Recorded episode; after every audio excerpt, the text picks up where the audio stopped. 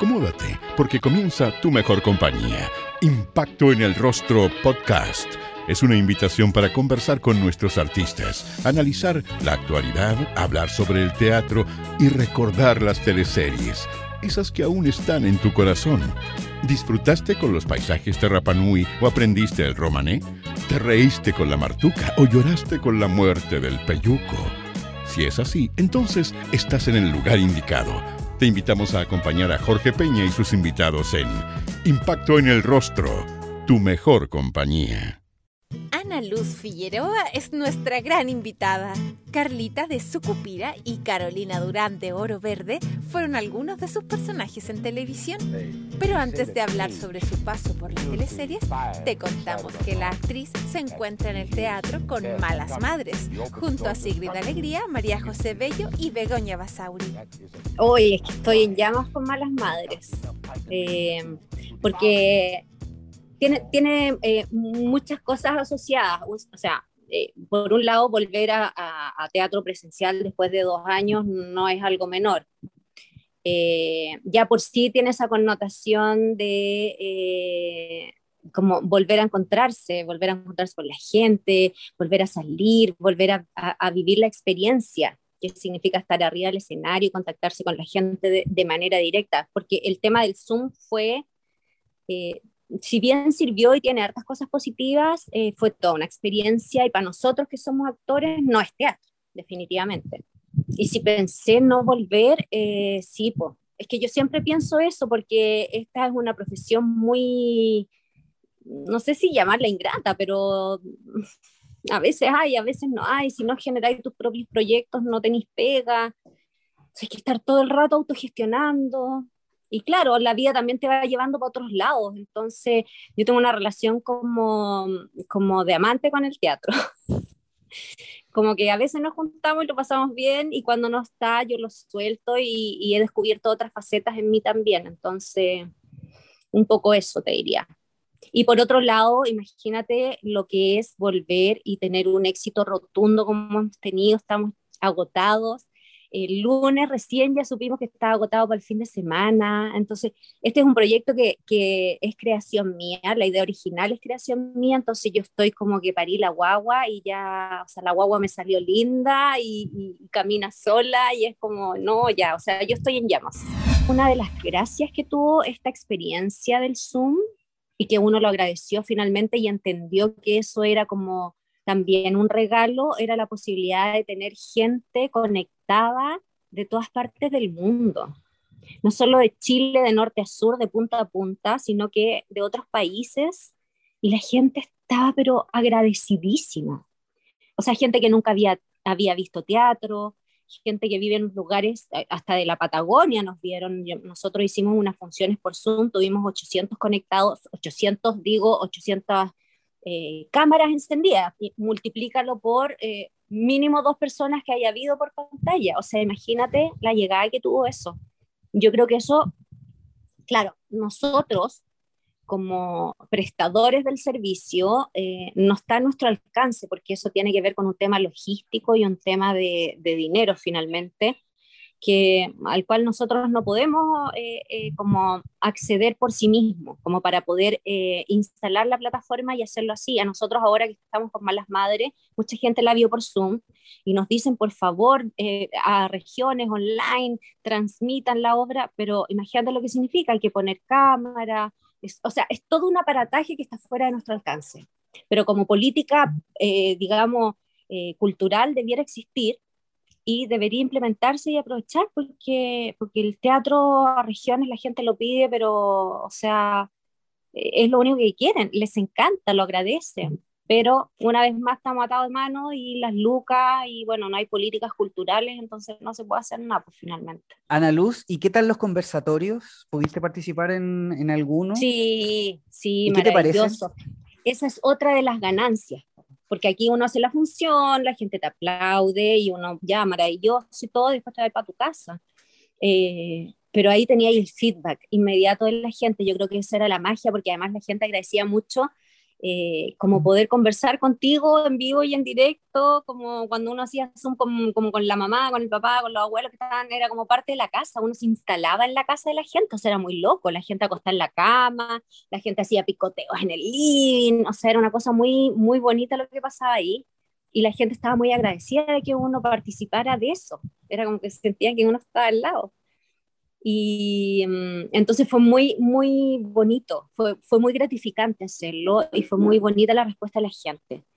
Y, y, por supuesto que es bacán tener el feedback de la gente al tiro, porque la gente dice si te gusta, si no te gusta, te hacen comentarios, te hacen observaciones. En el fondo eh, tenía al tiro el, el, el, background de si la gente le gustó no le gustó, si le llegó no le llegó y de lo, de lo que uno quiere provocar en el fondo, que es como la llegada y la identificación con la gente. Pasemos ahora a las teleseries, ¿te parece? Yo, yo la verdad es que eh, estoy un poco impresionada con, bueno, Sucupira por supuesto que es como, o sea, es como mi, no sé cómo se dice, pero es como mi, el callito de batallas, es como mi gran chapa, ¿no? La Carlita de Sucupira.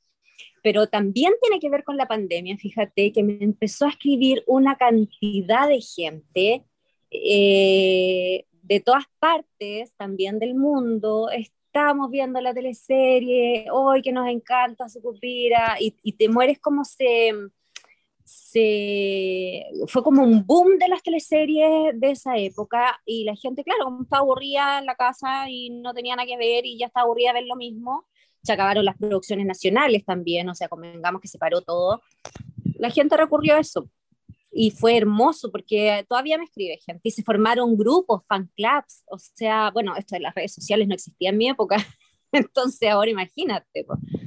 eh, no alucinante, de verdad que es alucinante, o sea, yo el cariño a la gente lo recibo, pero hasta el día de hoy.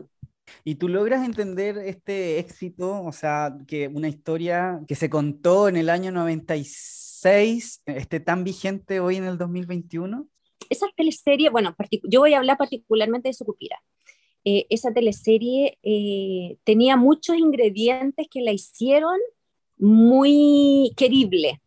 Yo usaría ese término, porque los personajes eran muy queribles. La historia era muy simple, era muy naif, era muy, era un pueblo. Eh, bueno, tiene que ver también con, con, con la gracia de, de, de, ese descubrimiento de sacar las teleseries afuera, y, con los exteriores y la playa y el mar. Entonces, todo eso te da poesía, te da magia, te entrega un montón de riqueza eh, ambiental y que imagínate insertar estos personajes ahí, eh, era como que tenían vida propia, si cada uno agarró vida propia, cuando el Burro hasta el día de hoy es Juan del Burro, el Mariposón, la hermanita Linero, la Olguita Marina, o sea, no, notable. Estaban muy bien escritas esas teleseries los personajes eran personajes que nosotros los actores les llamamos de carne y hueso. Entonces es muy fácil interpretarlo. Y yo creo que, insisto, la, la, gracia de esa teleserie es que era, era muy, muy, muy querible, muy fácil de encariñarse y la gente en Chile se encariña con los personajes, así como también los odia, al malo lo odia, lo odia, lo odia, al bueno lo quiere, pues. ¿cachai? Y esos eran todos unos, eran, eran personajes puros, eran como, eh, no tenían, no tenían, no eran rebuscados, eran muy simples. Ana Luz, ¿qué sabías tú de las teleseries antes de ser parte de ella? ¿Alguna vez eh, viste alguna? Toda la vida, ¿Como siempre. Fui, fui Ángel Malo. O sea, Ángel Malo era Carolina Rey y era como yo quería ser como ella.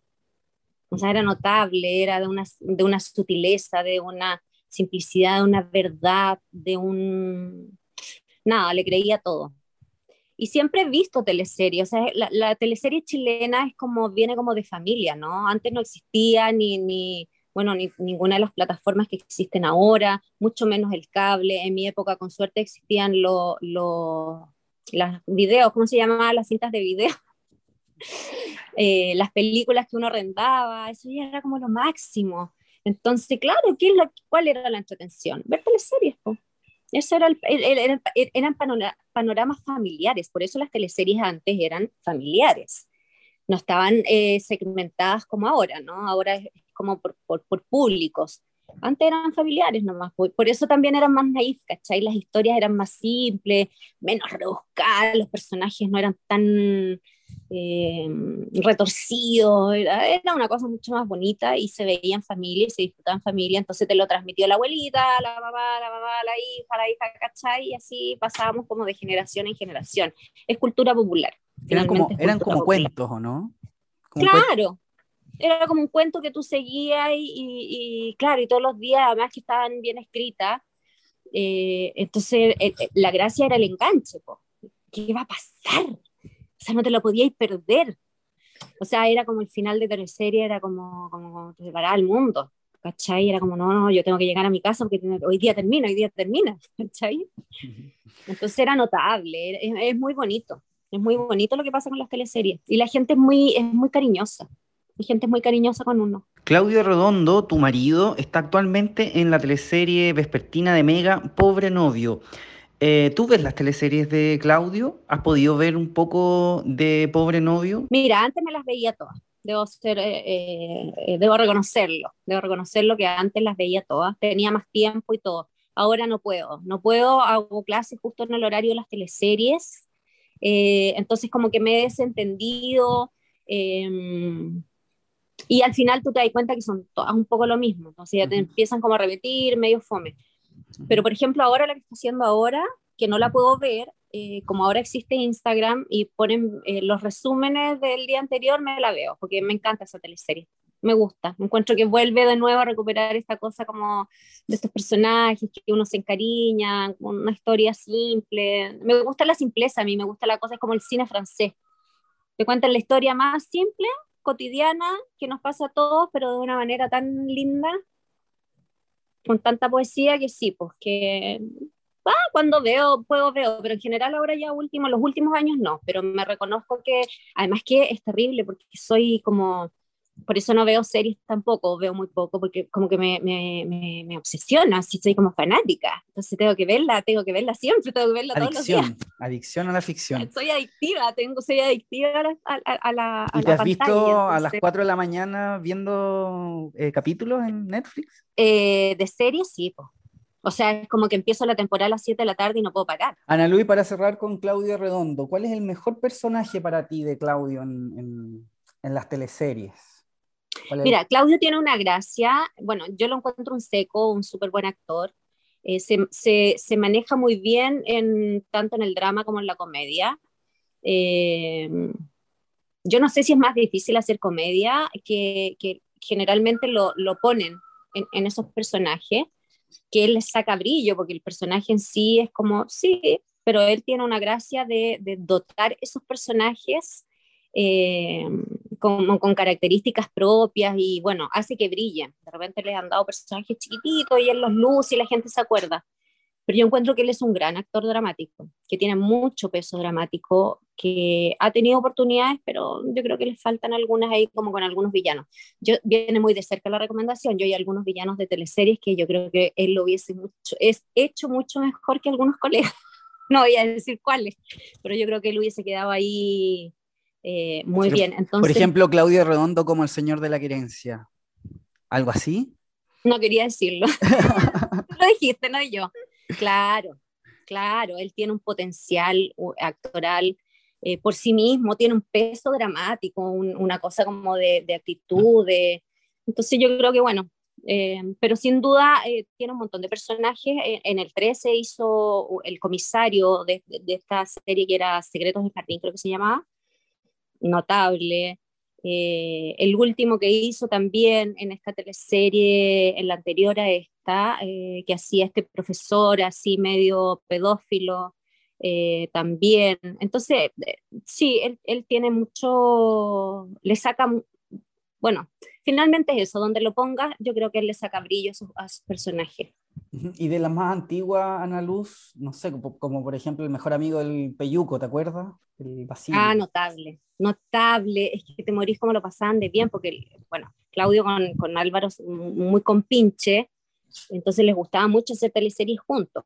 Y además esa teleserie la dirigía Víctor Huerta, que también es súper amigo, entonces era como un poco les da licencia para inventar y, y, jugar con los personajes, entonces la relación del Peyugo con, con, el Basilio era pero notable, o sea, yo creo que, o sea, hasta el día de hoy, yo de repente aparecen estas imágenes que ustedes suben y, y yo se las mando y le digo, mira, porque no, muy divertido, muy gracioso. Pero bueno, Claudio viene de la época de Ángel Malo, el hermano de la Nice, o sea, de esa época, imagínate. Po. Y ahí muy bien, él muy en ese personaje, ahí muy eh, enamorado de la Claudia Girolamo. No, olvídate, no, notable. Tiene mucho, mucho trayecto, mucha historia y mucho carrete.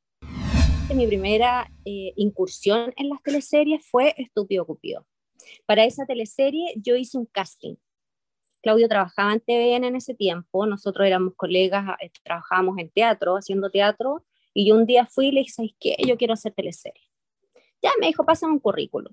Y lo llevó al canal y al tiempo después me llamaron. Hice el, el, el ¿cómo se llama? El casting.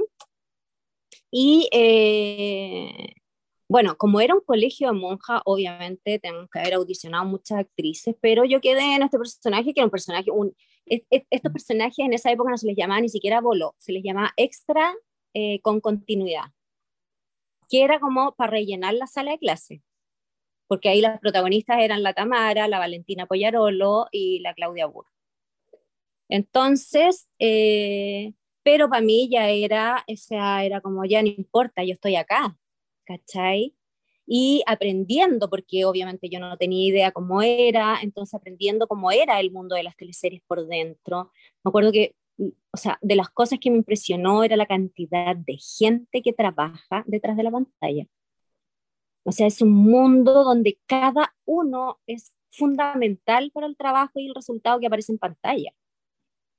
Eh, gente súper profesional, gente que sabe lo que hace, un equipo, un equipo humano, porque finalmente te transformas en familia. Y yo veía toda esta maquinaria y no podía creerlo, porque la gente no dimensiona, no se imagina. Eh, y además que esa teleserie era muy bonita porque se construyó un pueblo. Era un pueblo ficticio y estaba muy bien hecho, era como no sé, un poco como las teleseries brasileñas que, que, eran como el top de top de top, cuando construían estos pueblos para poder hacerlas así, las que eran de época o qué sé yo. Entonces, mira, para mí fue puro sumar, sumar, sumar, sumar. Y lo bueno de eso fue, yo era actriz, estaba titulada, ya estaba egresada. Entonces, bueno, agarré ahí este personaje que no tenía nombre al principio, era el extra con continuidad y después agarré ahí mi personaje chiquitito y después me fui metiendo dentro de la historia, después tuve ahí mis escenas, ahí mis mi mechoneos con la Tamara. Entonces al final fue puro sumar, sumar, sumar, sumar, sumar eh, y estar ahí con esos grandes, aprendiendo de ellos. Por supuesto que bajo el alero de Vicente, o sea, para mí era como mentira que estoy acá. O sea, yo, yo, de verdad. Así que nada, feliz, feliz con esa experiencia. Mi primera experiencia fue súper bonita. La Carlita de Sucupira era una de las amigas de Daniela, el personaje que interpretó Tamara Costa. Junto a Catalina Olcay le dieron vida a Daniela y las Submarinas, un grupo emergente de rock que Sucupira no supo valorar. ¿Qué actor o actriz fue el más generoso o generosa contigo? A ver, es una bonita pregunta. Eh, yo te diría que Tamara. Tamara, sin lugar a dudas, Tamara ya venía así como una, una actriz. Eh, bueno, er, er, recién ahí se había cambiado el 7, si no me equivoco, pero ya en el 13 tenía ya su, su trayectoria y, y, era una actriz que estaba considerada una muy, muy buena actriz. Y imagínate después, bueno, le ponen a estas dos actrices que éramos yo, eh, que había hecho este personaje chiquitito, y la Cata, la Cata Olcay, que venía creo que saliendo del UNIA, creo que estudió la, Cata. Eh, y ella sí, ella tuvo una generosidad eh, para recibirnos y acogernos y hacer que este trío se convirtiera en lo que fue. Así que yo te diría que ella, sin lugar a dudas, estaba fichada en el elenco top de top. Eh, me pagaban, tenía un sueldo, eh, viajábamos. Eh, el personaje era o sea, lo más entretenido de interpretar. Era como, no, ¿qué te puedo decir? O sea, es como, era como eh, soñar con los ojos abiertos, o sea, como peñiscarse un poco y decir, ok, estoy acá. como, no lo logré en el sentido como de, ah, la hice, así como, pero de, de poder eh, vivir esa experiencia y estar en ese lugar. Los actores somos muchos. O sea, yo, yo estudié con no sé cuántos compañeros y, y claro, después ni uno se dedicó a actuar. Entonces, ya el solo hecho en este país de poder vivir de la actuación y dedicarte a, actuar eh, y más encima con todas estas características que te menciono, era pero maravilloso. Entonces cuando a mí me ofrecen el personaje, yo hice eh, Estúpido Cupido y después hice una, una, participación en una teleserie que se llamaba Juegos de Fuego eh, con el Paulo Mesa y de ahí salto a un día en el pasillo, me acuerdo caminando, fui a buscar unos capítulos de, mm, de esta teleserie de Juegos de Fuego y me encuentro con Vicente.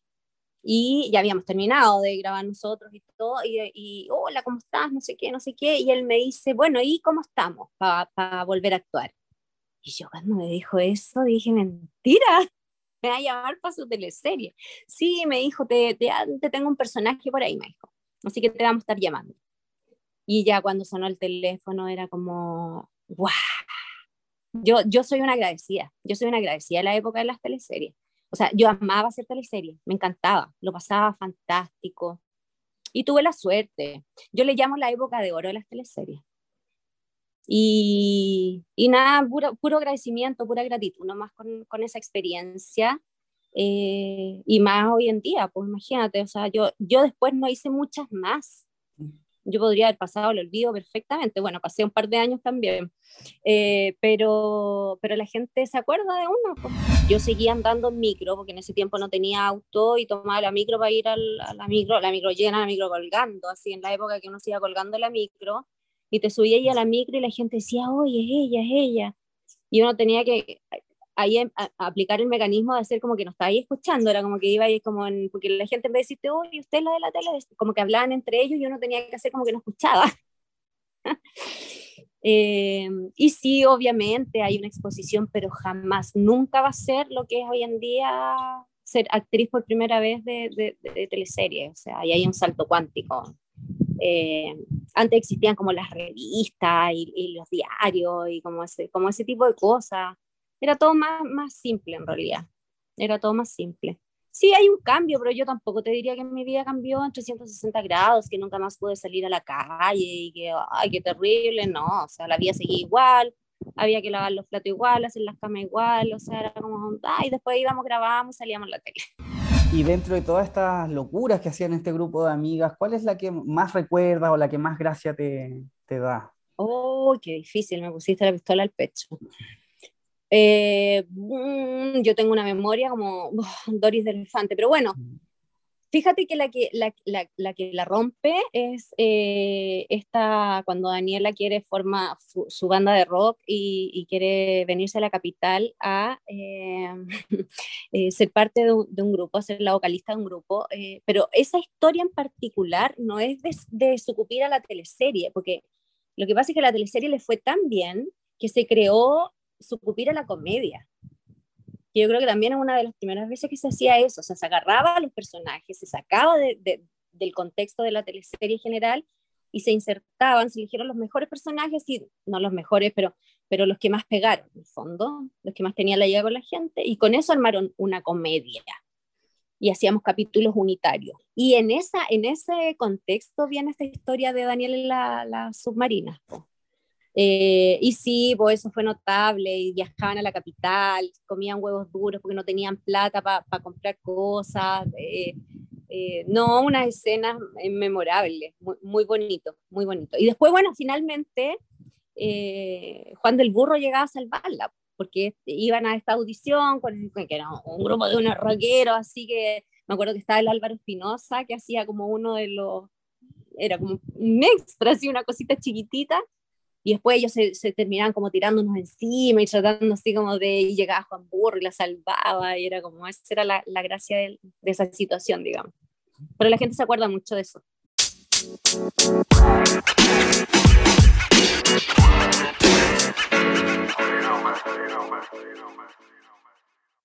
Hagamos una pausa Kraken Mochilas es un emprendimiento que apuesta por el diseño de autor, hechas a mano, completamente personalizadas y veganas libres de crueldad animal. ¿Sabías que son 100% impermeables? Combinar tu Kraken nunca fue tan fácil. Nosotros ponemos el diseño y tú los colores. Todos los bolsos y mochilas traen de regalo un estuche más seis meses de garantía. Conócelos en su Instagram arroba kraken.mochilas.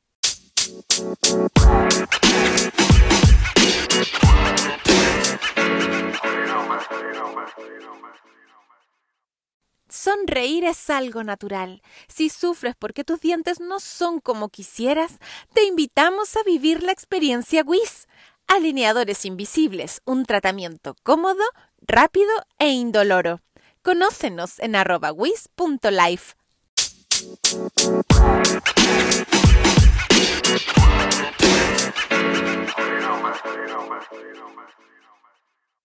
Lo mejor de la Carlita Silva.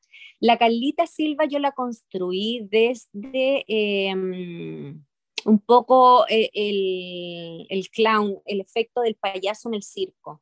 O sea, hay uno que resalta y otro que es el bandejero, que se le llama. Y, y, y, la, y, la, mayor característica, la mejor característica de la Carlita era ser bandejera de la Daniela. O sea, yo no quería eh, tener el protagonismo por mí misma, porque para que hoy, que, que yo lo hago bien, yo estaba al servicio porque la que se tenía que lucir era Daniela. Si ella era la brillante de estas tres, nosotros éramos las que le pegaba el coscorrón y el, y el, y el coscacho nomás, para eso servíamos y para ir ahí detrás de y seguirle todas las, todo, todo, todo, lo que se le ocurría, digamos. Entonces yo creo que, que, que, que, eso fue muy bueno y eso funcionó muy bien, estar siempre al servicio. Y eso hizo que Carlita brillara por sí misma, porque era buena, po. era buena, era amorosa, era noble. La Carlita era, era muy noble con su amiga también de repente le decía, oye, nada que ver, eh, ¿de qué te creís? pero desde su inocencia, porque en realidad da lo mismo, si tú a la Daniela lo que le dijera, eh, no, a nadie le importaba. Ella tenía muy claro lo que quería. Eran bonitos personajes. En Oro Verde fue Carolina Durán, la hija del capitán de bomberos que soñaba ser como uno de ellos. Su padre, interpretado por José Sosa, se oponía porque la institución no permitía el ingreso a mujeres. De esta sensación como de, ah, ya, entonces lo estoy haciendo bien, está gustando mi trabajo.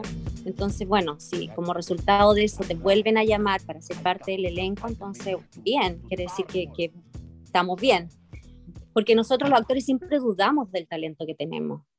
Es como que nadie te dice, oye, que lo estás haciendo súper bien, eres súper buen actor. Nadie te dice, tú intuyes, tú haces lo que más o menos crees que debe ser, bueno, con, bajo la supervisión del director, pero me refiero a tus pares, a la gente, es como, en general eso no, no pasa. Eh, entonces, bueno, primero era como, ah, ya, voy bien. Eh, pero a mí que me llamaran para ser hija de Pepe Sosa, o sea, y de la Luz Jiménez era como, estoy pagada, estoy pagada, o sea, era un grande, era un maestro, era un... Nada, era como todo el rato estar ahí y aprender y aprender y aprender de los mejores, era como, además, muy, muy enriquecedor, enriquecedor eso, por sí mismo. Y el personaje era notable también. A mí me tocaron personajes muy bonitos. La verdad es que muy bonitos. Pues claro, debe ser porque uno no es como la, mm, eh, como el prototipo de, eh, digo, lo que era la Carola Fight en esa época, que era la, como la heroína y preciosa ella y angelical y como con, con, con luz propia, ¿no? Brillaba sola. yo era como más así como del montón, como más, más, más. Entonces me daban personajes que eran eh, como, como, no sé cómo explicarlos, pero más reales, pues más, más, más con, con historias muy, muy bonitas, muy entretenidas. Y, sin, duda ese personaje fue, imagínate, quería ser bombera en esa época. Ahora recién, ya hace unos años atrás, existen las bomberas reales. Entonces, si yo me pongo a pensar, fue genial ¿quién inventó eso, que además era hija del capitán de bomberos que no la dejaba ser bombera porque las mujeres no podían ser bomberas. Y era mucho mejor que eh, el tallo, creo que se llamaba el personaje que hacía el Pablo Schwartz, y no me acuerdo el que hacía Felipe Brown, que eran unos pavos, y ella era una seca. Entonces, no, yo, mira, es que decirte que lo pasábamos bien, o yo voy a hablar por mí que lo pasaba bien, es poco. ¿Y conocías Caburga antes de la no, ¿No? no, ¿Qué te pareció? No conocía nada. Bueno, es hermoso, es hermoso, pero para mí fue un tema porque yo, em, y en eso, eh, fíjate que con, con, Pepe Sosa nos identificábamos, tenemos el termostato súper bajo. Entonces siempre andamos pasados de frío. Yo hubo momentos en que de verdad quería llorar de frío. O sea, claro, tú lo veías después en cámara, así lo que tenéis que hacer y todo, pero mojado, yo te diría, no sé, hasta la ropa interior. Eh, aunque claro, tú salías después de cámara y estaban ahí los lindos que te tapaban, te abrigaban, te... pero mientras hacías la cena y vamos, y repite, y vamos de nuevo, que la gente no sabe eso. Entonces yo eh, era como, me, quiero ir, me quiero ir, me quiero ir, estoy sufriendo, lo estoy pasando mal, eh, frío, frío, frío, frío, a mí el frío me, me, me mata. Entonces, esa sí fue la parte, la parte ruda, la parte dura de, grabar ahí, porque grabamos en pleno invierno, además. Era, era una locación extrema, ¿no? Era el sur de Chile, en pleno invierno, temperaturas eh, rudas, eh, mucha lluvia, y es como, bueno, hay que hacerlo igual. O sea, aquí no se para porque llueve. Aquí eh, es como que está ahí contra el reloj siempre.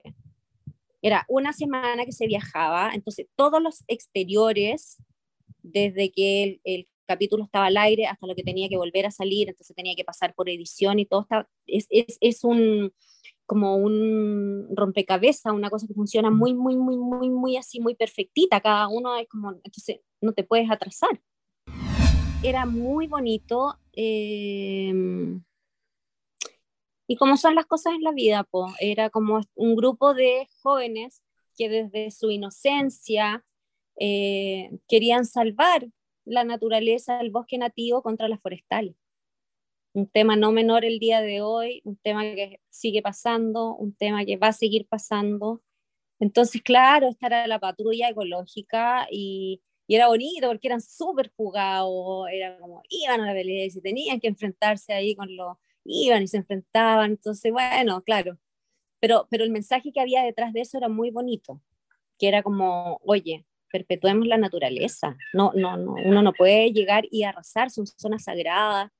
Eh, hay un valor importante ahí, la Pachamama tiene poder, tiene poder, entonces hay que cuidarla, hay que, hay que hacer diferencia, no sé, o sea, perdón, ¿no es cierto? Entonces, eh, bueno, eh, para la época yo creo que, que fue no fue menor, fíjate. En la última escena de ustedes en la teleserie, eh, este grupo ecológico se metían como en la, de una laguna, no sé si te acuerdas.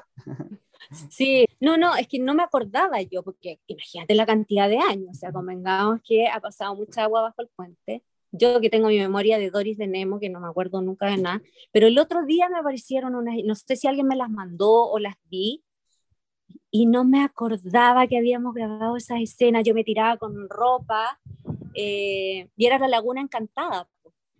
Era la Laguna Encantada que, si no me equivoco, era el personaje de la Carola Faich con el Pancho Reyes, que si uno se metía a esa era como amor eh, eterno.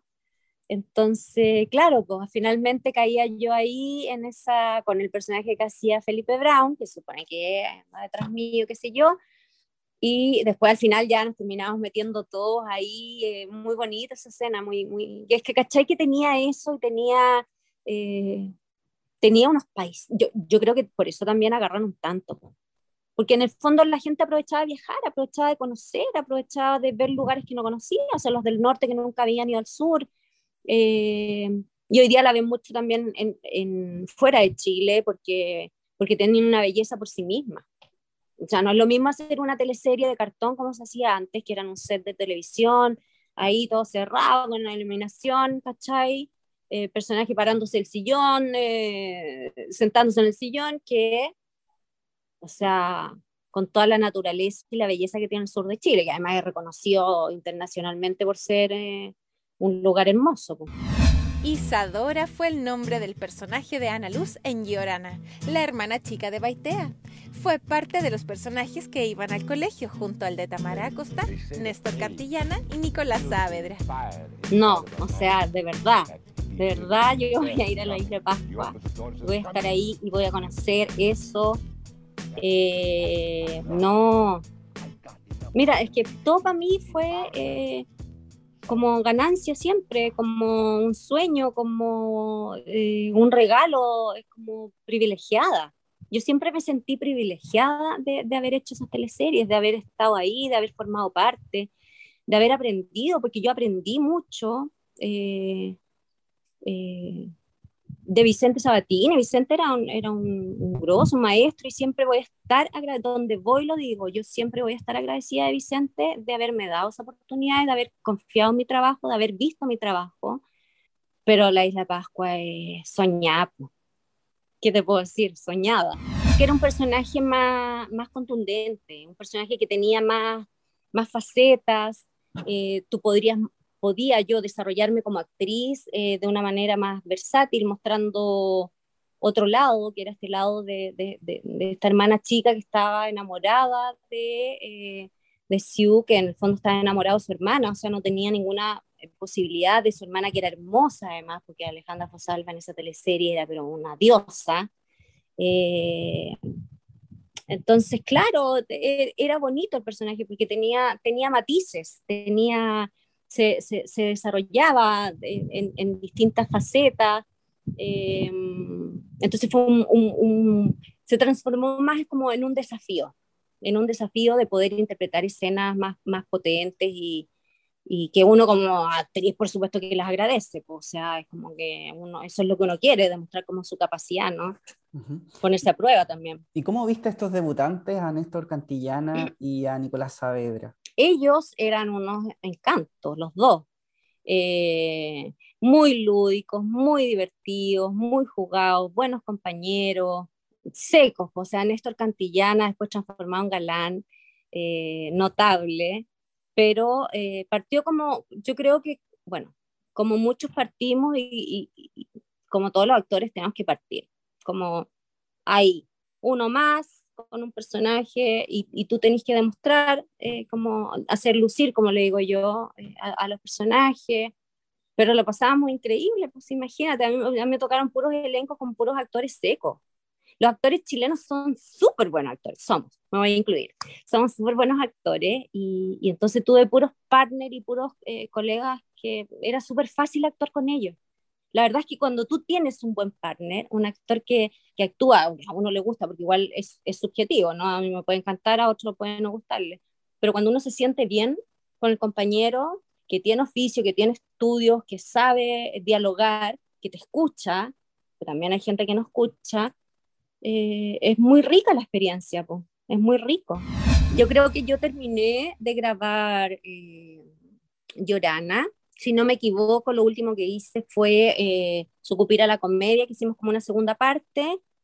Y después de eso, yo me quedé en mi casa esperando que me llamaran, como había sido como eh, lo habitual, y el teléfono no sonó nunca más. Y cuando llamo yo a Pablo Ávila, que era el, productor general en esa época, me dijo, no, no te tenemos considerado. Y ahí fue como, chuta, ya, bueno, gracias, listo. Y eh, la otra posibilidad era la Quina Rencoré, que fui algún par de veces a hablar con ella, a pedirle trabajo, pero no, nunca fui una actriz de, de, como de su gusto, yo creo, y entonces nunca me llamó ella a una teleserie como parte de su elenco. ¿Y fue muy dura esta situación? Fue súper dura.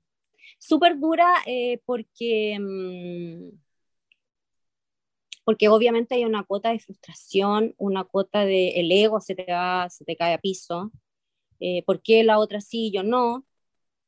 Eh, es imposible que uno no se compare, porque eh, la estabilidad económica que te, da el estar en una teleserie no te lo da el teatro, porque yo no tenía habilidades, y aquí estoy hablando por mí, o sea, esto me da culpa personal, habilidades personales para hacer lo que te decían que uno tenía que hacer, que era como el lobby. No, es que tú tenés que ir y estar ahí y que te vean y, yo como, pero si eso no es mi, yo no sé hacer eso, yo sé actuar, a mí ya me den un personaje y yo actúo, eso es lo que yo sé hacer, eso es lo que estudié, eso es lo que me gusta, pero no tenía las habilidades para hacer eso, nunca lo hice. Eh, y todo el mundo te decía, pero es que si no, no, pues, así, así funciona. Y entonces, bueno, así funciona, pero era como para mí, digo, porque me costaba tanto, era como venderle el alma al diablo, o sea, era hacer algo que yo no sabía hacer. Y los productores y los directores de televisión tenían todo el derecho a querer llamarte o no llamarte, o sea, no, no, no era en ningún caso responsabilidad de ellos y así como estaba yo, había 20 más haciendo una fila que también querían estar. Entonces fue doloroso, es como un duelo, es como que eres parte de una familia y te sacan. Y te dicen, no, sabes que ya no. Entonces uno empieza a entender cómo funciona el mercado, cómo funciona la industria, cómo funciona y en el fondo todos somos desechables. Nadie tiene asegurado nada. Eh, un día está ahí arriba, otro día está ahí abajo. Entonces, sí, hay que ser humilde, hay que agradecer y es lo único que uno puede hacer, hacer bien su pega y, y lo demás es, es como, eh, no sé, para el circo, para el que se cree lo que se cree, ojo, la vida es circular y esta profesión es ingrata. No, no es, hay que tener cuero, hay que tener cuero para ser actor en Chile. Ah, Luz, ¿y en qué momento eh, pudiste em, soltar como este dolor? Esto yo te lo digo eh, después de grande y de, procesos personales bien profundos, eh, porque, ¿sabes qué pasa? Además que en Chile no existen políticas culturales. Entonces yo decía, ¿qué hago? O sea, agarro el diario y busco pega de qué. No existe una página que diga, hoy audiciones.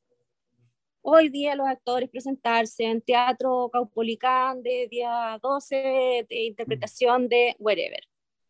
Entonces, uno como actriz era como, si no conocía a alguien, si no tenía pituto, si no pertenecía a una compañía estable, si no le gustaba al director, si no, no tenía pega.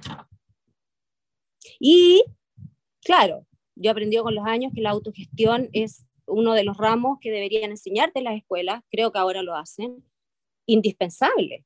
Porque, claro, si tú quieres ser actriz y nadie te llama, entonces genera tu proyecto, como malas madres.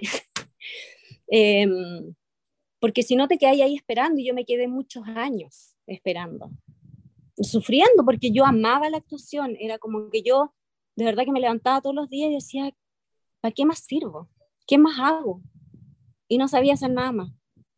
Entonces fue un proceso súper duro de reinvención hasta yo darme cuenta que sí, porque tenía otras habilidades, que servía para otras cosas, que otras cosas también me gustaban y me alucinaban. Y ahí empecé a soltar. Ahí dije, bueno, ya me divorcio. O sea, si me llaman bien y si no, no importa. Yo tengo mi vida, tengo mm, otras cosas. Y entonces la televisión nunca, nunca me ha dejado, por así decirlo. Yo ya no la busco. La verdad es que ya no la busco. Yo ya no pido pega porque las veces que pedí pega, que volví a llamar a Vicente, que le fui a pedirle pega a la quena, que fui a Canal 13, que fui al... No me resultó, pues no me dieron. Siempre me... Al final yo me transformé en una actriz de bolos de bolos y de personajes chiquititos que entran a la historia al servicio de los personajes principales, eh, que también es un, un, un, ¿cómo decirlo?, un, un, aprendizaje al ego, porque después de haber sido parte de un elenco estable, llegar a ser un bolo, es como, ay, te duele la guata, no es fácil. No es fácil en términos actorales porque te tenés que subir a un carro que ya están dando y tú tenés que armar una cosa como si fuera parte de la historia que no tenía idea, inventarte un personaje, aprenderte los textos, porque aprenderse los textos también tiene que ver con el hacer, con el oficio, mientras más haces, más fácil. Entonces, que hay un poco fuera de training, te pones nerviosa porque todo el mundo eh, siempre quiere que, que, grabemos la escena y vámonos para la casa.